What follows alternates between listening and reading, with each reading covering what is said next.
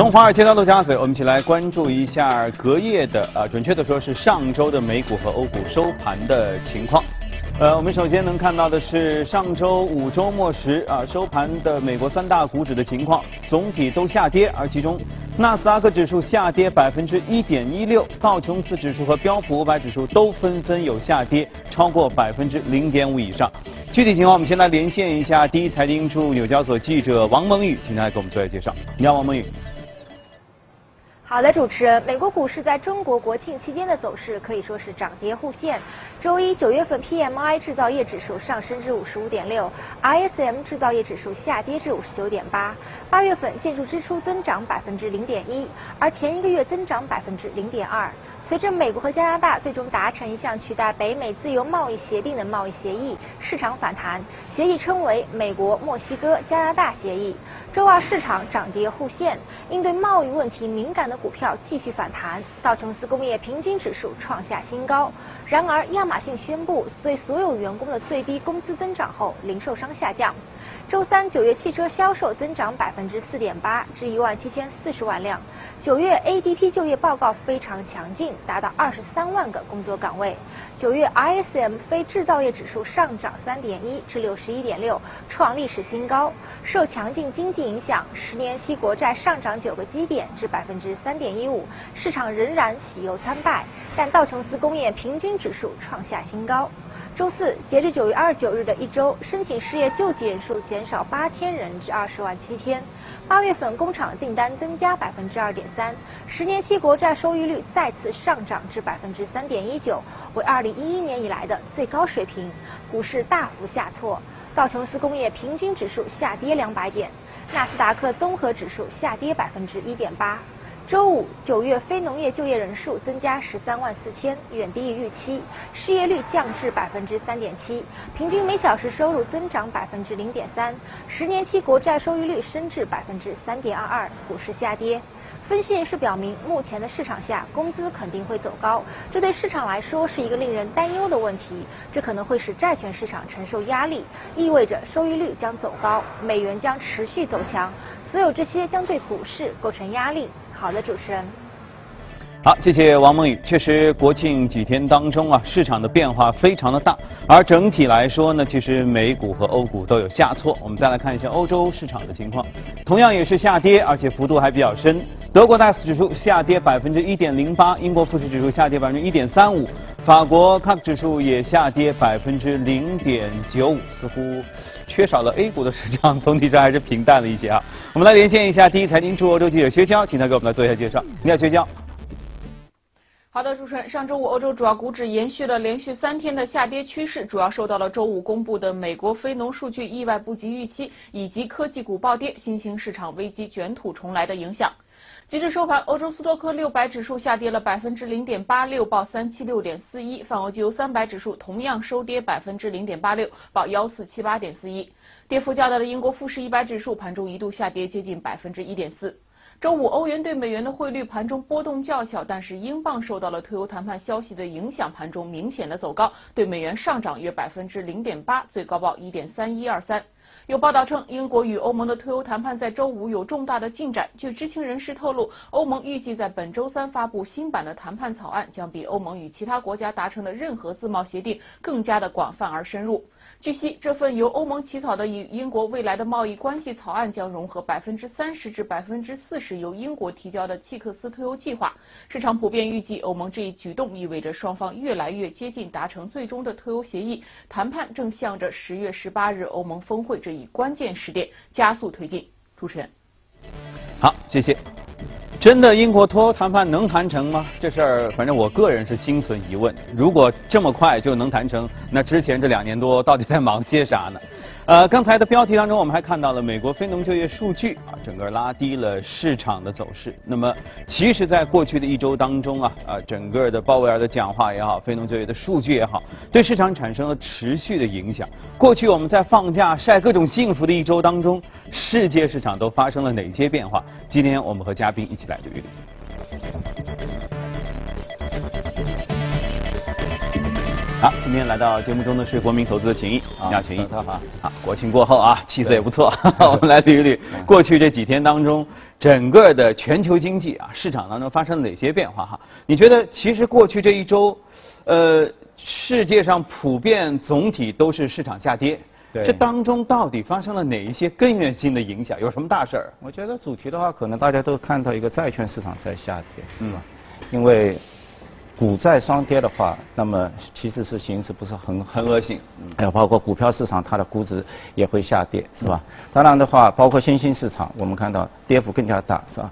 以 MSCI 的话，全球新兴市场指数的话，它下跌了接近百分之四，嗯那么是美国的四倍，而且汇率也在下跌，是吧？所以整体的话，市场应该是不是很好，是吧？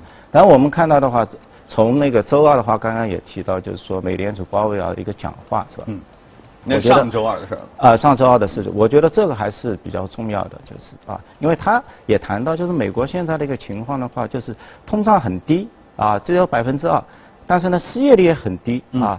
最近的数据的话，现在也只有到三点七了，越来越低。对，历史上的话，这是没有出现过的。所以之前的话，美联储它一直争取了一个飞利浦的一个指数，是吧？那这个指数的话，现在大家认为是不是已经失效了，是吧？嗯那么鲍威尔的话，他也引入了一些自己的新的一些看法，是吧？比如说，他认为就是说。美国的话，它的一个通胀率比较低的话，是联储的话比较好的引入了一个通胀的一个预期。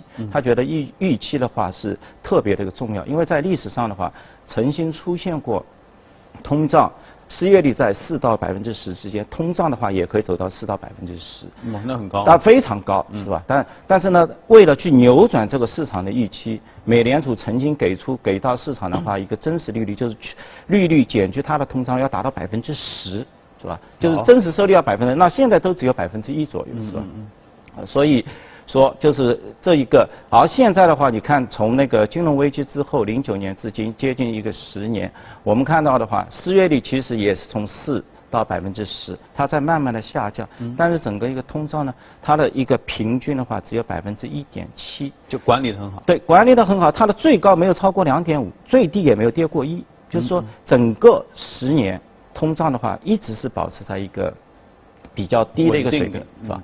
所以呢，他觉得就是说，OK，包括今后美联储，它也是会根据，它不一定根据实际的一个 CP，呃，就是目前的一个通胀的一个数据，而是根据它的一个通胀的一个数据。当预期发生一个比较大的一个变化的时候，联储才会进行一个有效的一个调整。这是他透露的第一个讲话的一个内容，是吧？那么第二个讲话的内容的话，就是有关于目前的一个失业率，因为大家都觉得 OK 低于四了，现在三点九，好，上个礼拜是三点七，嗯，那么低。会不会引发新新的舆论？因为这个三点七的话，其实债券市场已经是跌了很多了，是吧？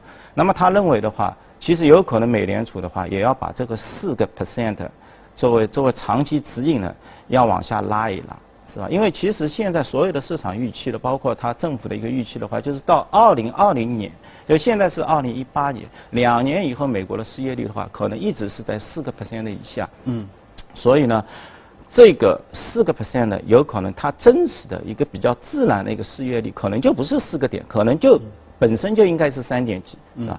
这样的话，我觉得就是说，至少它传递的一个信息的话，就是美联储我们会加息，但是是比较渐进的，最多只是到一个中性。就是我不会因为失业率一下子跌破四了，我就慌忙的去加息，让市场跑得更加热一点。其实这也是之前耶伦的一些观点，是吧？就是说经济可能还没有达到它一个最热的一个时候，是吧？我们应该要让它经济再跑一点，然后的话，一旦出现以以后的一些不利的话，我们再做一些货币政策的一些调整，是吧？所以这是我是不是能这样理解啊？嗯就说鲍威尔说的这样几点，第一是。其实美联储过去对于这个预期的调整，或者嗯对于预期这个把握，其实是非常成功的。嗯所以成功的把这个通胀控制在一个稳定的水平。对而且让它没有大起大伏啊，这是很好的事儿。嗯第二是他觉得以前的这个参考的失业标准这个百分之四这个标准可能是过去的一个参考的一个平均水准。对于现在来说，也许这个四有点高了。对啊，整体可以往下移一点儿哈。是那我有两个问题啊，刚才从您刚才谈的这个当中，第一是失业率的变化和债券的这个价格的变化，是不是中间有什么样联系？第二是。其实照您刚才说的，就鲍威尔在安抚市场，说这个失业率虽然一下三点七低那么多，实际上还好。我们觉得，我觉得那个标准太高，所以市场不用特别担心美联储会下猛药来加息。但是为什么市场又恐慌成这样？我觉得这次市场下跌，债券市场下跌呢，就是说大家已经是预，就是预期很久了，是吧？其实这个三点几的话，今年年初也有过，是吧？但是呢，又拉回，又拉到两点几，是吧？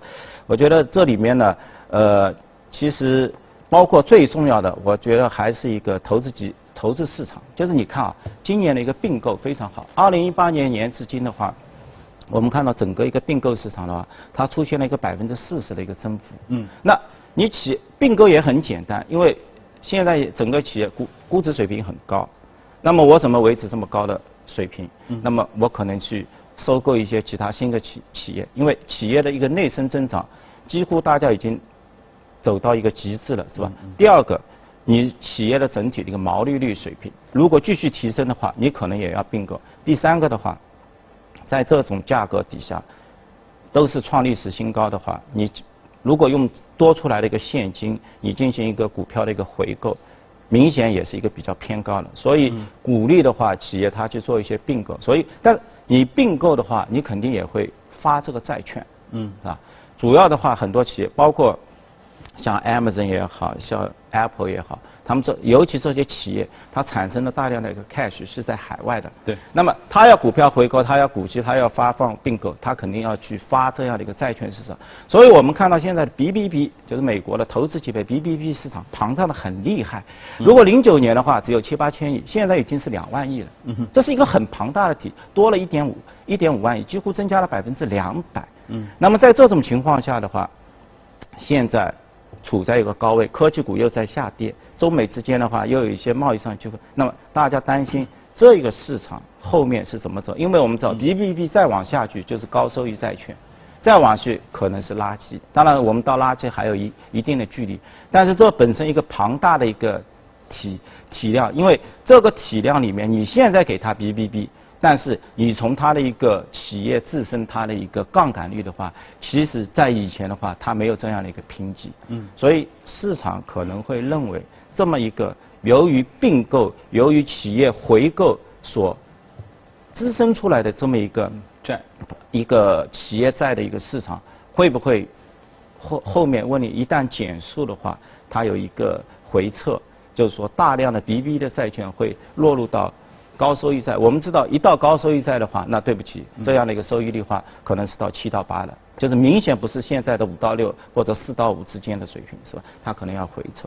那所以我觉得整个一个债债券市场的话，也受到一定的这样的一个干扰，是吧？那这样的干扰的话，刚刚我也说了，主要是由于企业大量的一些并购或什么。当然，这因为市场很热，企业它是一定会去做这样一个动作，是吧？啊。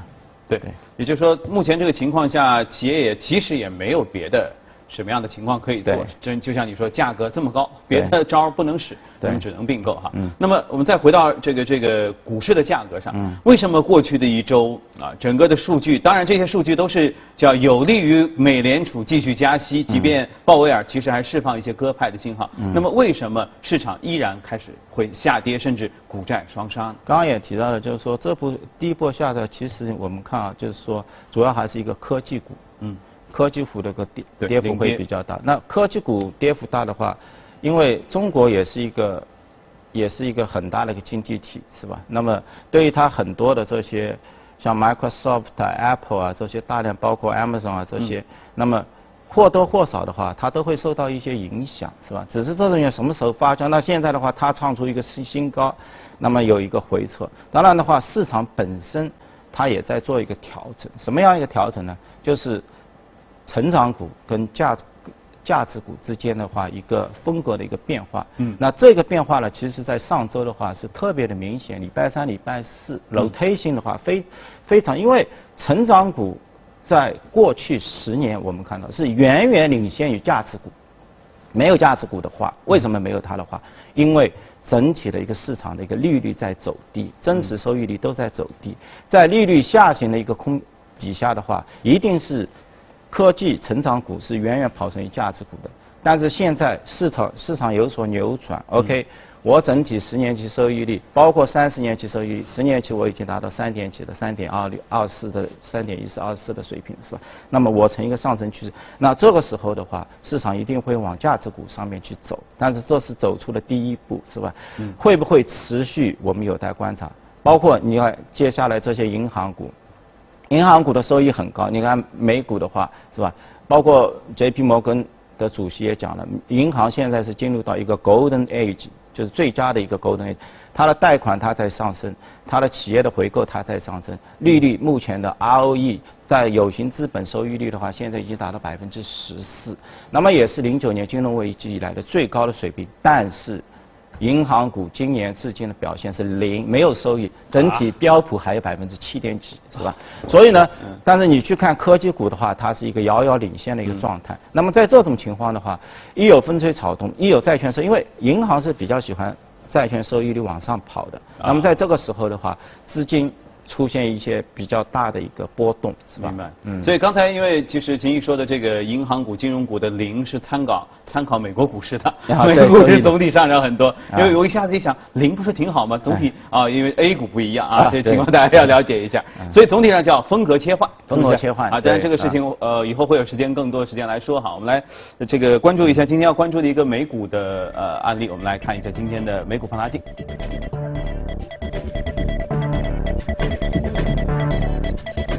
好，这家是科技类的，叫安诺电子 （APH）。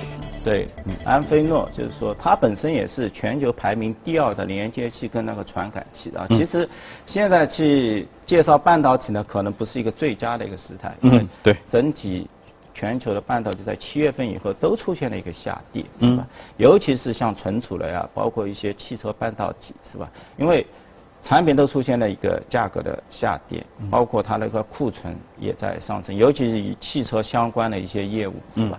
不景气。那泰科啊、电子啊、Cypress 啊这些股价都回撤的比较厉害。但是呢，我觉得这里面呢还是有一些亮点，因为是这些，因为半导体它毕竟还是未来的一个方向，是吧？整体在就是说在下的，就是说一些毛利率比较高的一些企业，嗯。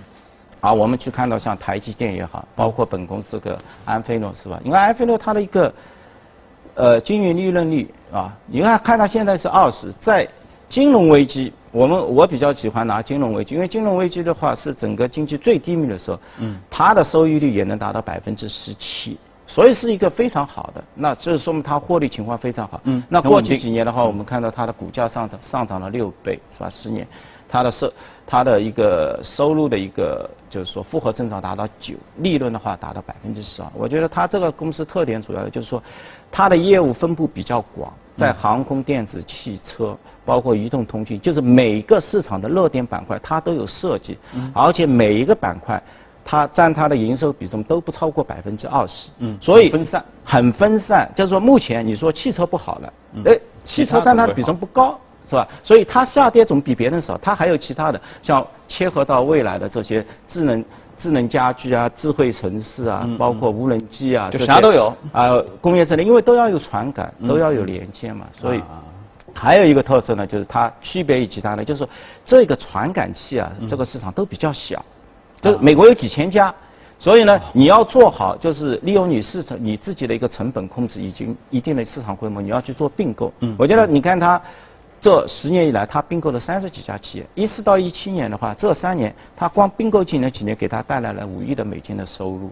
而且一八年的话，仅仅一八年这几个月，他也并购了两家企业，带来两千五百万的美金的收入。也就即行业其实总体处于一个发展的初级阶段，而且呃，可以在这个行业当中玩的金融的这个招数套路。还比较多啊，因为整体发展的还比较比较初级。对它的那个行业就是比较分散，所以呢，对一些里面的标杆企业的话，它的地位就比较优势。它可以不断的去并购一些小的，然后给它带来 revenue，然后呢，它自身它的就是说毛利率又比较高，是吧？所以你看它到经过这几年的发展，它在全球六十四个国家已经有涉足，而且员工的话已经达到七万七万人，是吧？市值现在也是在两百。